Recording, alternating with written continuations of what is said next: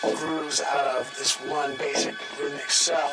I started experimenting with different things, coming up with different things, and one that I found that I use a lot is this one that's based off of left, left, right, left, right, left, right, right. It's a two beat sticking that if you accent it in different ways, you get four beat clave.